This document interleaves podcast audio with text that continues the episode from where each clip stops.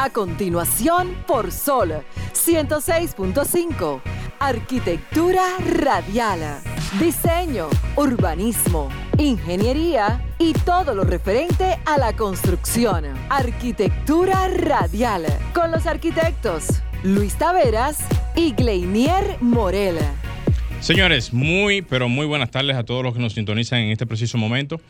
Acaba de iniciar Arquitectura Radial después de una semana cargada de noticias, informaciones y muchos, y muchos temas relacionados al mundo de la construcción, aprovechamos la ocasión para eh, felicitar a todos los arquitectos que en, su momento eh, nos mandaron alguna serie de, opiniones con respecto a, lo que habíamos anunciado la semana pasada, eh, que se sintieron muy, pero muy felices de saber de que se había convocado, o más bien se había manifestado por vía Puerto Rico, una apertura a lo que tiene que ver la, participación de muchos profesionales, a lo que tiene que ver eh, los trabajos que allí se van a realizar y que por ende esto podría darle la oportunidad a muchos colegas que a través del tiempo se han preparado a hacer eh, posgrados, eh, hacer una serie de especialidades y en donde ven una oportunidad bastante importante en lo que tiene que ver la, de la construcción. Y qué bueno que sea así, porque esto pudiese dinamizar en algún momento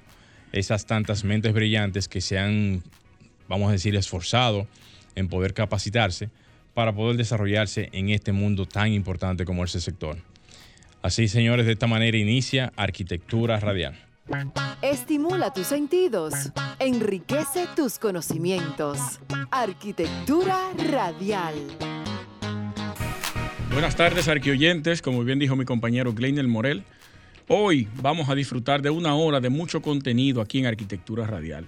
Vamos a hablar sobre varios temas que han transcurrido en esta semana acerca del premio al, premio Prisker, eh, entre otras noticias que vamos a relacionar con el tema de Ucrania y Rusia y mucho más, mucho más contenido. Pónganse cómodos y atentos a lo que viene hoy en Arquitectura Radial. Vamos a pasar de inmediato con la frase de apertura para darle inicio a nuestros temas de esta tarde. La frase dice de la siguiente manera. La arquitectura es fundamentalmente un servicio a la humanidad. Es crear un entorno en el que las personas puedan desarrollarse, ser felices y tener lo que yo llamo bienestar. Dievedo Francis Queré. ¿Cómo? El ganador del premio Prisker 2022. Excelente. Me parece muy oportuna la ocasión, Luis, que tú menciones una frase justamente del mismo ganador del, Prisker. No se podía quedar. No se podía quedar. Y qué bueno que lo hiciste así, porque eh, me parece que es la primera vez, ¿verdad? Que gana. Eh, un negro. Un afroamericano. Sí. ¿Es afroamericano? Afroamericano. afroamericano, sí. O sea, que es propicia la ocasión para mencionar una frase de esa. Oriundo de Gando. Yo voy a, voy a leer Heroíta y parte de su, su reseña histórica para que conozcan más o menos quién es este, este señor, que mucha gente lo desconocía. Yo lo conocí el año pasado, tarde, pero lo conocí a través de nuestro amigo Alejandro Frías, el arquitecto de Oblicuo, él y Carlos, que son dueños de la firma Oblicuo. Ah, ellos te llegaron a hablar de los proyectos que él hacía, que se parecían un poco a, los de ellos, ¿verdad? Cuando... Pues tiene más o menos un parecido, o sea, con el, tipo de, proyectos que... Ese es un referente de ellos. Ese es un referente de ellos. ellos, tienen, van por esa línea. Y el año pasado yo hice un, podcast, un episodio, el número 56, lo invito a buscarlo, que es relacionado directamente al premio Prisker, hablando de la historia del Prisker, cuáles han sido ganadores, qué país ha obtenido mayor premiaciones o galardones y las deficiencias del Prisker, porque son dos puntos de vista importantes que yo abordo ahí, de la debilidad en términos de género y también en términos raciales.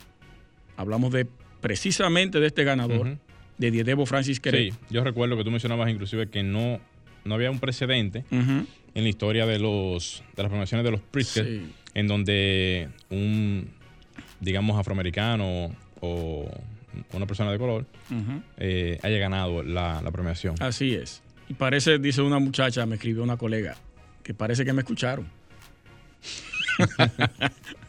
o sea, en broma, pero. Claro que sí. Pero qué bueno que fue él Qué bueno que fue él. Tú sabes que Marcos Varina, el arquitecto, saludos para él, me escribió por Facebook y me dijo que, que a qué yo me refería con el, con el término negro.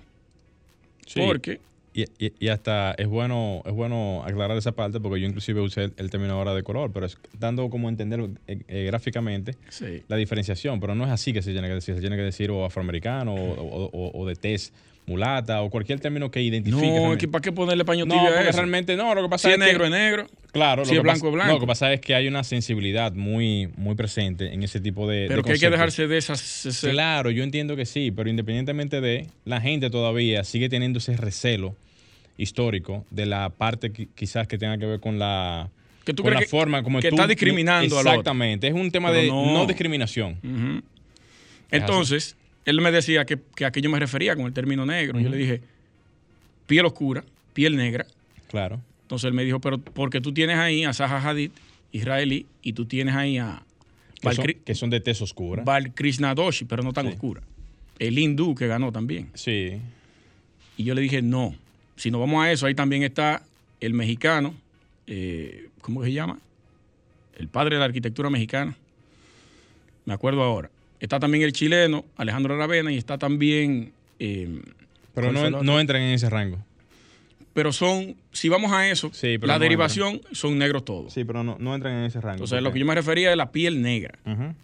Entonces, él ha sido y es el primero.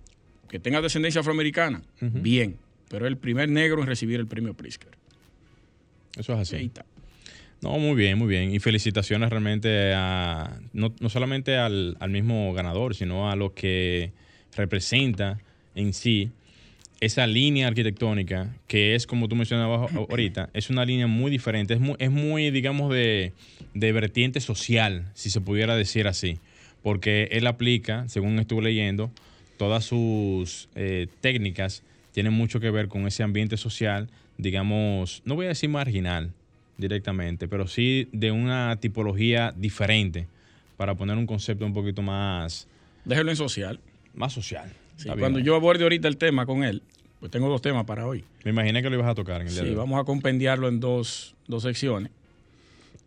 Eh, ahí yo voy a hablar más o menos de, de la línea de arquitectura de él y, y en la fecha que cayó la premiación, que es sumamente interesante. Que por cierto, nos faltó hacer lo que en algún momento habíamos comentado aquí en el programa. no nos dieron tiempo. No nos dieron tiempo. Pensábamos que iban a hacer una publicación de Sí, los... iba, iba, de a los ser, nominados, iba a ser más, más o menos como dándole tiempo a que hicieran una publicación y después de eso entonces hacer el anunciado de quienes estaban en esa lista y aprovechar, pero no, no dio tiempo, fue muy rápido. Lo hicieron Ellos lo que hicieron en esta ocasión es, años anteriores, el premio se otorgaba el mismo mes de marzo, pero ahora lo que decidieron fue presentar el ganador y luego en abril se va a hacer la ceremonia de entrega del premio.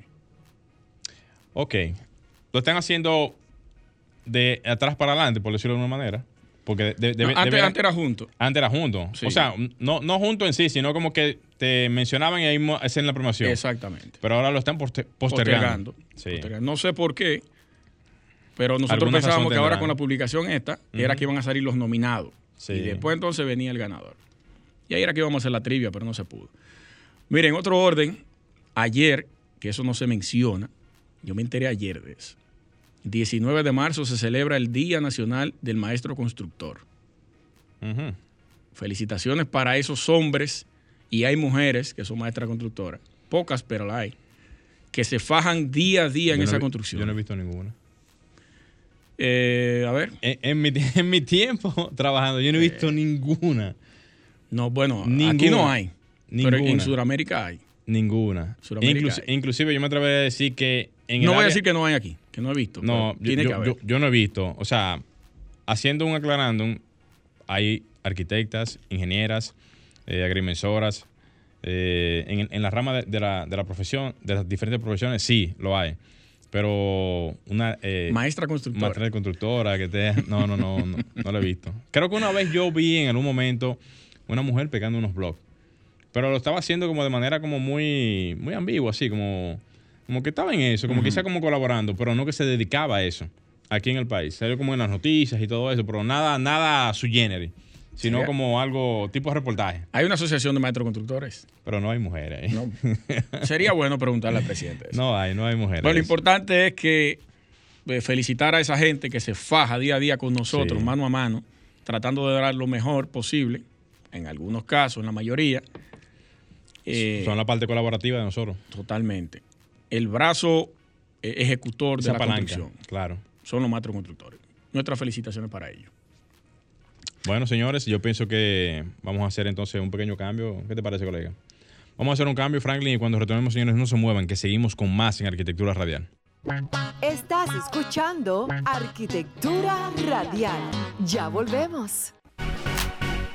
Bien, señores, continuamos en Arquitectura Radial. Señores, eh, antes de iniciar con los comentarios y los temas, me gustaría aprovechar, Franklin, que tú me pongas ahí un cumpleaños feliz para aprovechar de, de inicio y mandarles unas felicitaciones a Joanmi de la Paz. Joanmi, donde quiera que te encuentres, feliz cumpleaños en tu día.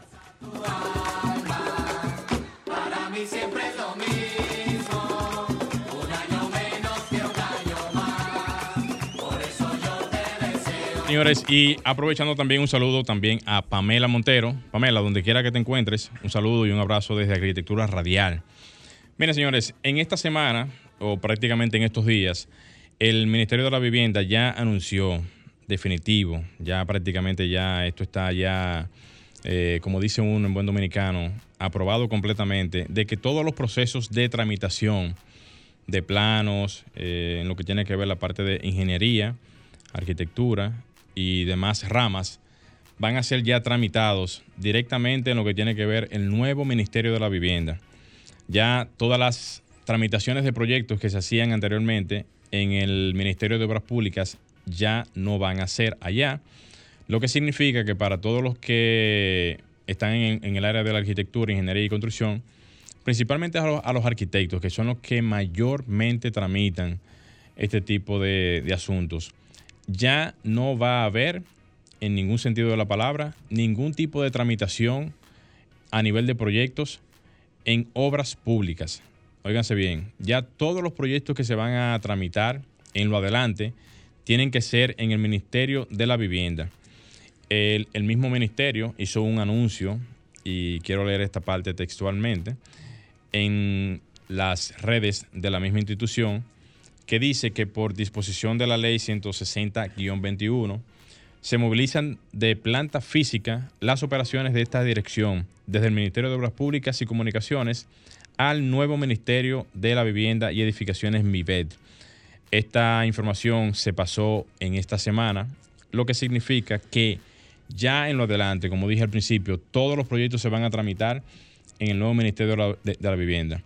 Nosotros aquí hemos hecho hincapié de que necesitamos un poquito más de información sobre lo que va a ser el nuevo Ministerio de la Vivienda. ¿En qué sentido?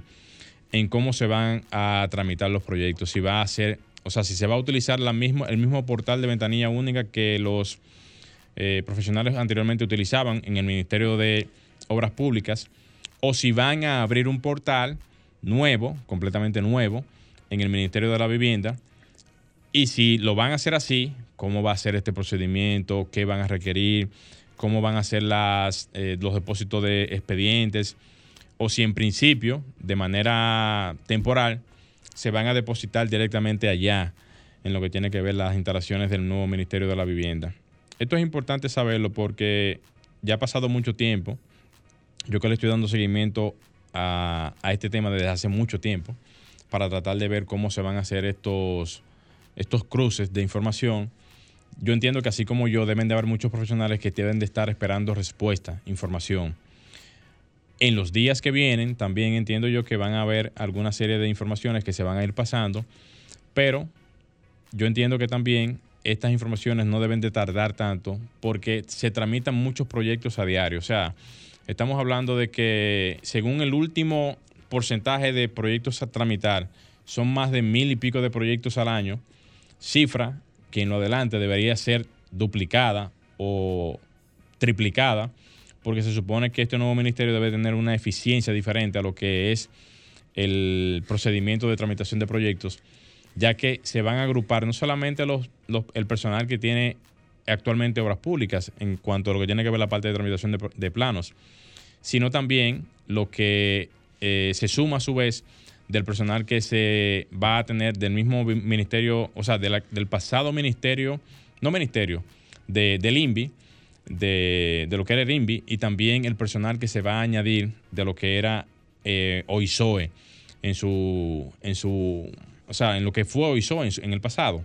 Entonces, vamos a tener un personal bastante grande, un personal bastante importante para, esta, para este nuevo ministerio, que a su vez deberá de agilizar o deberá de sumarse a toda la logística de trabajo que allí se va a generar una vez ya se ponga en circulación todo lo que va a ser este departamento, este gran departamento, el cual yo digo e insisto de que es uno de los, departamentos más importantes que tiene el ministerio, porque ahí es que nace prácticamente todo. O sea, estamos hablando desde que se comienzan a insertar eh, los proyectos, desde que se comienzan a depositar estos expedientes, comienza entonces una especie como de sinergia en lo que es la parte del desarrollo productivo y de los proyectos que se hacen a nivel de la construcción, porque entonces ya de ahí se van generando entonces las construcciones, las supervisiones, las terminaciones y todo este engranaje que tiene que ver con el, gran eh, entorno de lo que es la parte de la construcción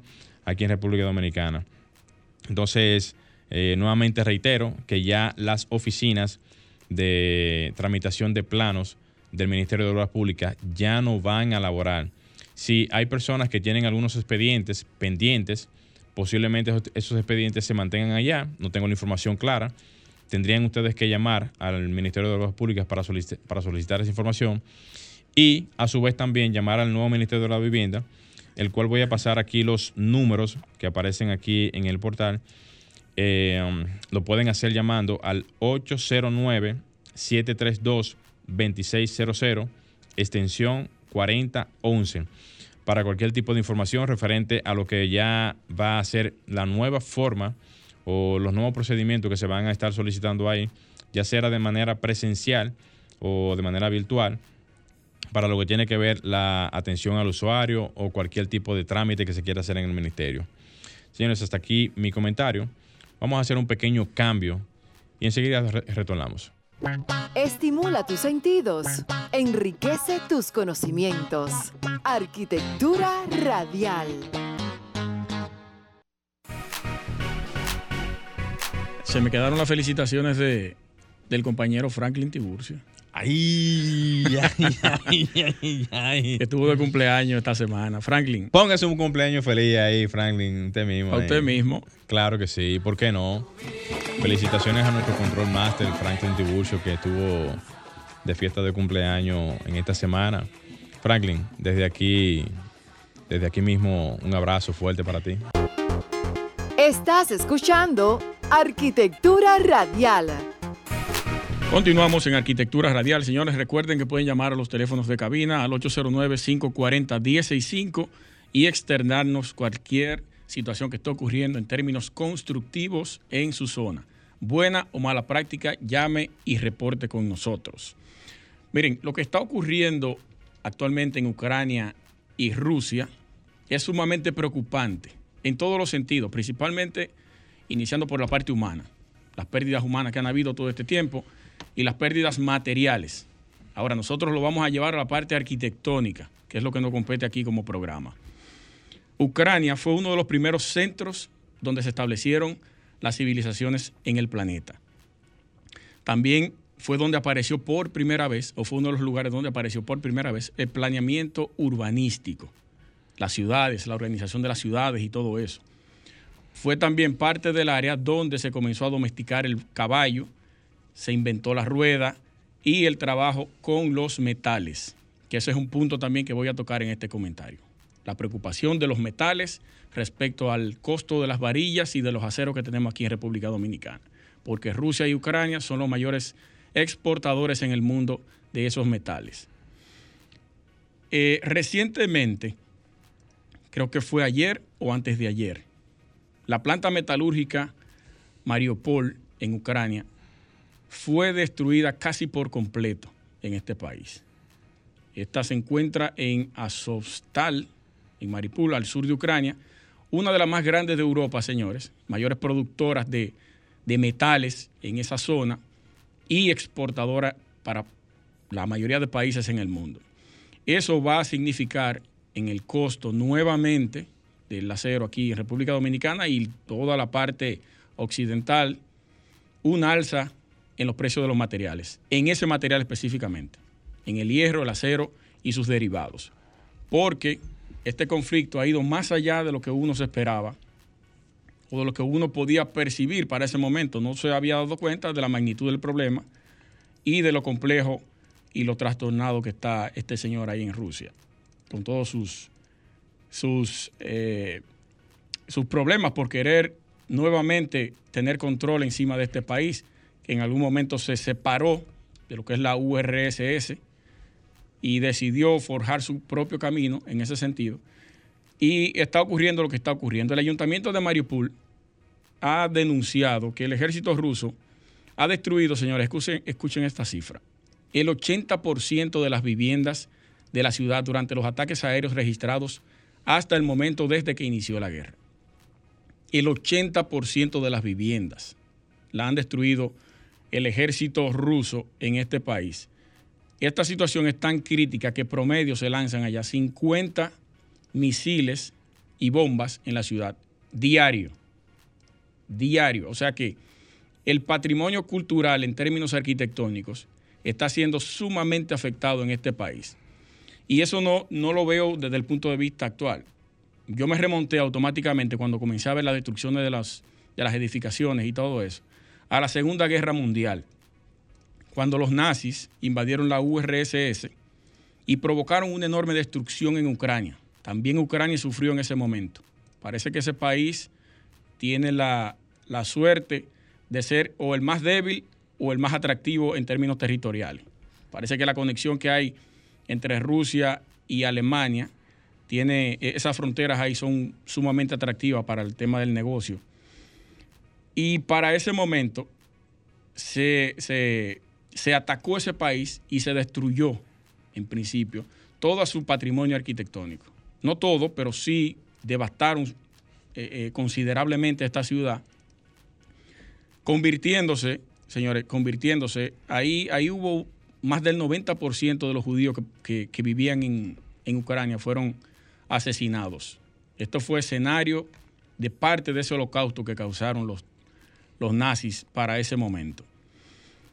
El, día que las tropas rusas invadieron Ucrania, el presidente eh, apareció en las redes sociales haciendo un, un live, un video, frente a una de las edificaciones más emblemáticas de ese país, que se llama la Casa con Quimeras, una impresionante construcción diseñada por un arquitecto ruso de nombre Vladislav Gorodetsky, conocido en, en Ucrania como el Gaudí de ese país, y donde él externaba, aparte de todo lo que estaba ocurriendo, de lo que podía ocurrir, también e, era como enviando un mensaje a ese símbolo arquitectónico de esa ciudad, que lo es esa casa de quimeras, porque la, arquitectura en Ucrania y en Rusia es derivada y tiene mucha eh, similitud o, es una herencia de la arquitectura bizantina, de la arquitectura de, Constantinopla, esa ciudad de Bizancio, que para ese momento se llamaba, y luego fue cambiando el nombre a la Rus de Kiev, y actualmente, eh, no, la Rus de Kiev eh, invadió Ucrania para ese momento y luego entonces pasó a ser al nombre de, Ucrania, de pasar, de tener el nombre de Bizancio y Constantinopla pasó a ser Ucrania. Entonces, lo que quiero significar, señores, es que como las guerras, a través de la historia, han marcado eh, destrucciones en términos arquitectónicos a nivel mundial.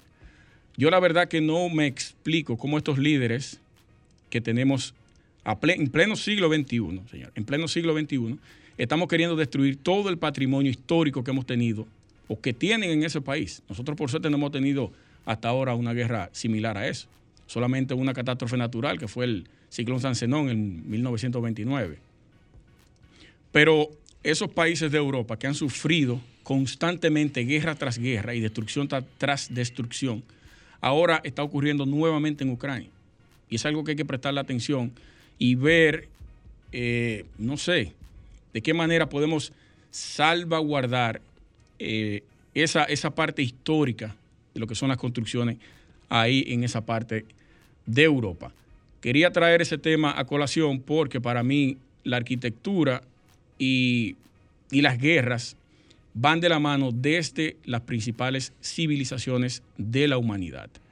Vamos a hacer un cambio, Franklin, y regresamos de inmediato. No se muevan. Bien, señores, continuamos en Arquitectura Radial. Señores, para los que nos están siguiendo ahora mismo por las redes sociales, principalmente Instagram, pueden ver la transmisión en vivo por la cuenta del programa en Arquitectura Radial RD. Miren, la semana pasada yo le estaba comunicando que Puerto Rico estaba ofreciendo una serie de empleos a todos los dominicanos y al principio de la introducción del programa estaba justamente felicitando a todos los profesionales que se alegraron de esta noticia porque van a haber muchas oportunidades y las oportunidades solamente se pueden aprovechar siempre y cuando usted esté, preparado, obviamente. Asimismo también aprovechar para pasar la información que ya que me había comprometido a buscar la información de dónde llamar en caso de estar eh, o sea, en caso de estar interesados para lo que tienen que ver la parte de, estos trabajos y, y, toda esta información. La misma, o sea, el mismo, la misma oficina del gobierno de Puerto Rico eh, ha estado recibiendo llamadas de trabajadores y comenzó a hacer una base de datos con sus informaciones y puso a, disposición para los interesados el teléfono 809-549-6363 y el correo electrónico info arroba puertorico.org.do. Ahí pueden llamar o mandar también sus informaciones de manera tal de que si usted es albañil, electricista, plomero, en fin, toda área que tiene que ver con el área de la construcción, ahí usted puede acceder, solicitar información saber qué tipo de datos ellos están solicitando, saber qué tipo de información necesitan de usted y aprovechar esta tan importante oportunidad para muchas personas que no tienen la forma de cómo poder acceder a este tipo de oportunidades y qué bueno que ahora mismo se dio esta situación, que por cierto, y conectando eso eh, de Puerto Rico con Canadá, Canadá está también haciendo lo mismo está haciendo un enlace eh, bicameral con las dos cámaras de, comercio de, ambos países para hacer ese enlace productivo en donde se están solicitando también mano de obra eh, dominicana para diferentes áreas y esto indica de que se están abriendo unos lazos eh, muy importantes para lo que es el sector de la construcción. 15 dólares la hora. 15 dólares a la hora. No está mal, porque independientemente de. Está muy bien. Está muy bien. no, está mal. no, está mal. está muy bien, porque independientemente de, del monto del salario, también está la oportunidad de, de, las personas poder desarrollarse en otros países, mandar remesas aquí a República Dominicana y eso incrementar de una manera u otra lo que es la economía interna del país. Hay que verlo por todas las aristas. En el caso de Canadá, hay que entender que es un poquito más exigente yo entiendo que ahí va a haber un requisito mínimo del idioma inglés. Eso es vital. Eh, también un requisito mínimo de alguna serie de, no sé, documentaciones, estatus y una serie de, datos para lo que sería la parte de, eh, o sea, la parte laboral en, en Canadá. Ya que recuerden ustedes que Canadá, independientemente de de lo que es la parte de, los posibles trabajos y la necesidad que existe ahora mismo de mano de obra, también son más exigentes porque Puerto Rico maneja la misma lengua que nosotros, o sea, se habla perfectamente el español. Ellos dominan perfectamente el inglés, casi la mayoría de la población. Bueno, no, no, casi, no, Digo casi la mayoría. La mayoría de boricuas no hablan inglés. Pero desde inicios de, de, vamos a decir, en las escuelas, le dan en inglés como, como, como parte de las materias. Sí, pero tú, tú, yo he conocido mucho. No, yo sé, yo sé que he trabajado con mucho. Y... Que no perfectamente, por eso digo que la gran mayoría maneja, maneja el idioma, o sea, conoce el idioma, entiende por lo menos de, muchísimas palabras. Y eso es importante porque cuando se habla de Canadá, estamos hablando de que la lengua materna ya es el inglés. O sea, Francés. bueno, lo que prima ya. Sí, lo que prima ya en cuanto a lo que es el idioma principal. Y es el el idioma global, al final de cuentas. Entonces, hay una gran demanda no solamente desde la parte laboral, sino también desde, desde el punto de vista del lenguaje, porque recuerden ustedes también, señores, que al final, cuando tú vas a trabajar, quien te, quien te va a mandar algún tipo de indicación o hacer algún tipo de trabajo, si no conoce bien el idioma, va a requerir un mínimo de conocimiento para que por lo menos poder expresar alguna idea. Y si tú no entiendes nada, señores, se hace difícil, completamente difícil. Por seña. Eso pasa, inclusive con nosotros pasa eso aquí, en el país, con la mano de obra eh, de nuestro vecino país, Haití. Es difícil uno poder pasarle una información a un, eh, o sea, a un, nacional haitiano, a un nacional haitiano que no comprenda perfectamente el idioma. Hasta para él se le hace difícil entenderte a ti cuando tú le estás hablando de algo si no entiende bien. Entonces, es lo mismo. Entonces, aquí va a haber una demanda un poquito mayor para los que quieran aplicar para Canadá, para lo que tiene que ver esta parte, porque como ya, como ya dije al principio, el idioma es vital. Así que ya lo saben, aquí no, no puede encontrar información de dónde acceder a cualquier solicitud de información para estos temas, pero la semana que viene también me voy a comprometer a buscar esa información para eh, pasarle los datos, siempre y cuando lo encuentre.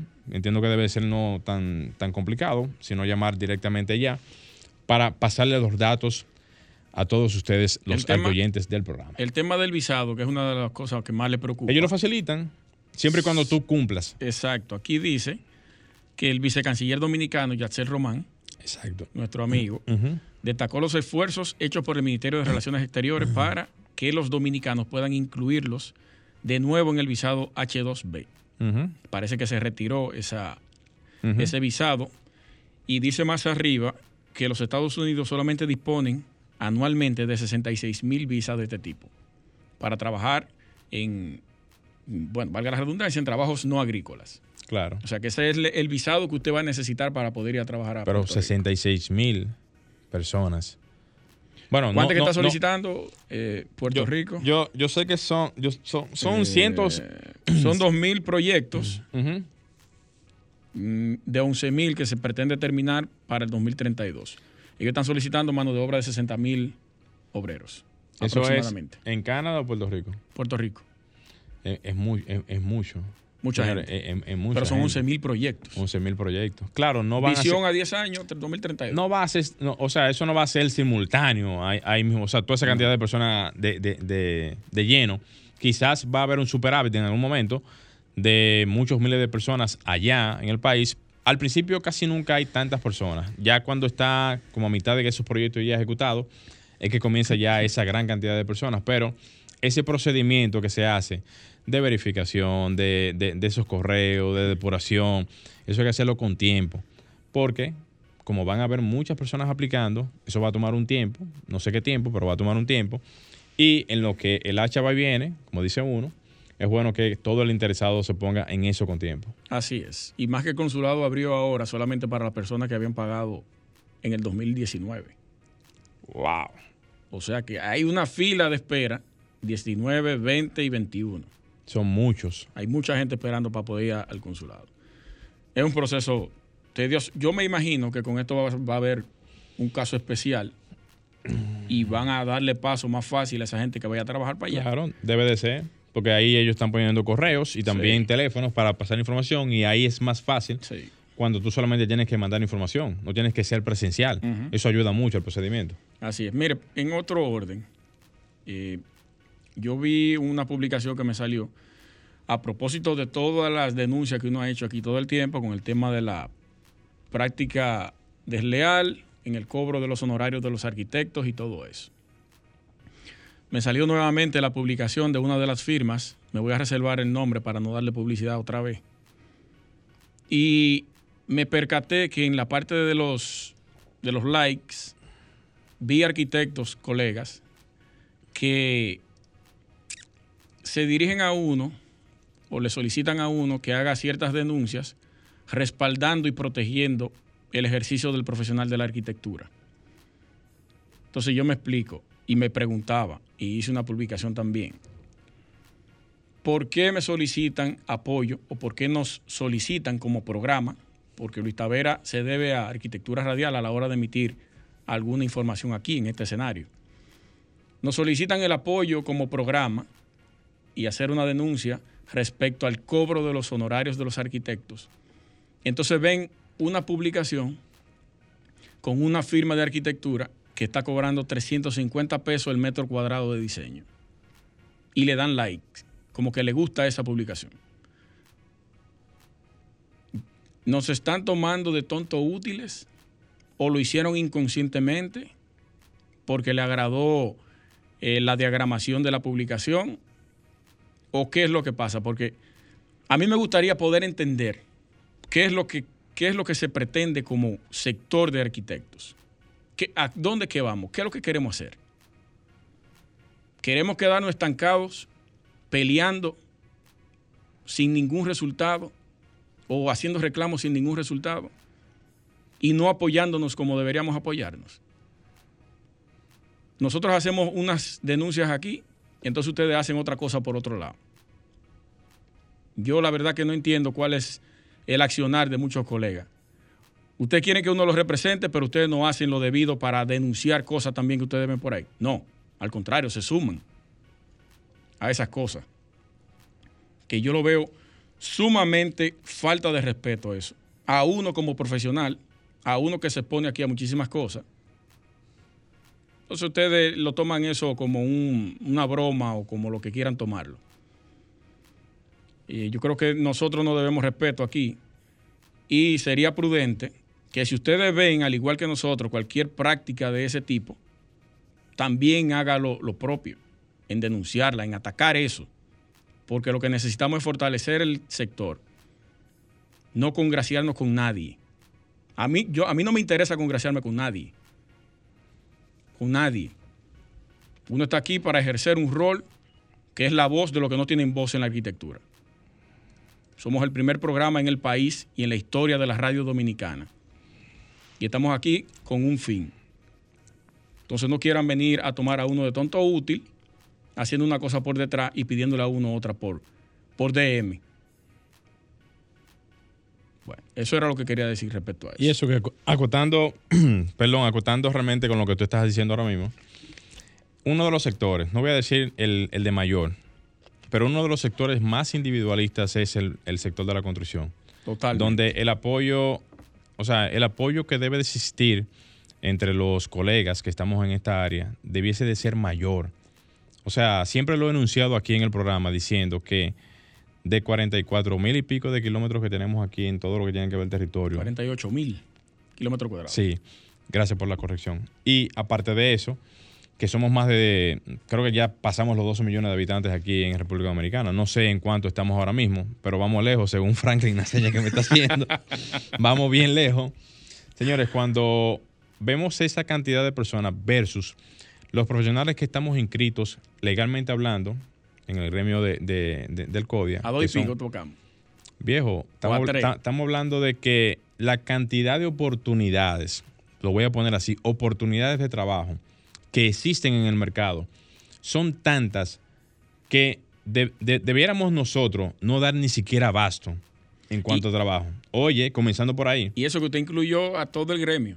A todo el gremio. Si sacan a más los arquitectos que son como 17. Oye, viejo, y, mira, vamos acá, eh, ingenieros civiles y eh, ingenieros civiles y arquitectos, que son los que tienen de, inicio. Mayor número. Mayor número a nivel de lo que es la, tasa de oportunidad a nivel de, la construcción. Y pudiésemos estar hablando de una cantidad no tan alta en función a lo que podemos decir que podemos tener ahora mismo la, la, digamos, la oportunidad de poder desarrollarnos en nuestro entorno y que no vemos esa real oportunidad por la individualidad que existe en en el entorno. Es increíble que nosotros mismos no nos estemos dando cuenta que por la individualidad que tenemos hoy en día, es que estamos como estamos. Eso es así. Y yo escribí aquí varios textos, no, un texto con varias oraciones y, párrafos, pero no lo voy a leer porque es muy fuerte. Pero sí tiene que ver mucho con esa individualidad. nosotros, aquí nosotros hemos hecho desde que comenzó el programa o nuestro objetivo es apoyar a todo el mundo. No importa quién sea. Desde firmas exitosas grandes hasta profesionales de la más baja no voy a decir baja categoría, sino del más bajo nivel. Sí, claro. Hay en términos exactos de, jerarquía. De, jerarquía. Y nosotros no tenemos esa, ese individualismo. Esa principalidad de que no, si no se sienta fulano o promovemos a quien sea. O no le damos el apoyo. Eso es correcto. ¿Y usted ha visto que a nosotros se nos ha promovido en algún momento? No, para nada. Y, no estoy mendigando eh, promoción ni nada de eso. Y ni deberíamos de estar esperando nada realmente en ese sentido, porque el trabajo, lo que, lo que tenemos que hacer es el trabajo. Sí, lo estamos haciendo. Pero hay las cosas que decirlas. Eso es verdad. Aquí hay empresas, revistas digitales y revistas físicas que no se han dignado ni siquiera en colocar el nombre de arquitectura radial en ningún lado. Y nosotros lo único que hacemos aquí es promover a toda esa gente. Eso es correcto. Y no, y no solamente. Comenzando por ahí. Y no solamente eso, Luis, que al final de cuentas, que como no lo hagan nada, hombre. La, la verdad siempre hay que decirla. Independientemente de. Yo quisiera aprovechar el momento porque a veces uno no tiene la oportunidad de potencialmente hablar de algo. Y es que si nosotros no nos ponemos a ver conscientemente en dónde estamos parados, nunca vamos a ver hacia dónde vamos. Señores, estamos viviendo desde hace muchísimos años un individualismo en el sector, que es lo que nos tiene a nosotros como locos, como gallos locos en, nuestras profesiones. Y lamentablemente no estamos viendo que todo lo que hacemos desde que estudiamos en las, las universidades, salir de ellas, colegiarnos, salir a un entorno productivo y entonces darnos cuenta de que la gran cantidad de proyectos que se están haciendo, lo están haciendo los que hacen proyectos informales, eso nos, eso nos está dictando, nos está diciendo a nosotros que las oportunidades están ahí y no las estamos aprovechando porque no hay unidad en nuestro entorno. Néstor, para, para cerrar, Frank, rápido. Néstor, nuestro amigo, nuestro querido hermano, el arquitecto Néstor Arias. Saludo para él. Estamos conversando sobre eso y me dijo que él a unas personas en Punta Cana le dio una cotización, le hizo una cotización para un proyecto.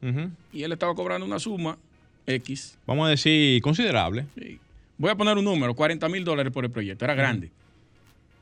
Y la persona le dijo a él que consiguió otro que se lo hizo en 14. Con eso le digo todo. Wow. Increíble. Ya ustedes saben por dónde vamos como sector. Llegamos a la parte final de arquitectura radial, Morel. Bueno, señores, solamente decirles que gracias a ustedes y a todos por su sintonía. Nos estaremos encontrando aquí nuevamente el próximo fin de semana. Luis Taveras, un servidor, y Franklin Tiburcio en los controles. Señores, buen fin de semana. Y hasta aquí, Arquitectura Radial, con Luis Taveras y Gleinier Morel, por Sol 106.5.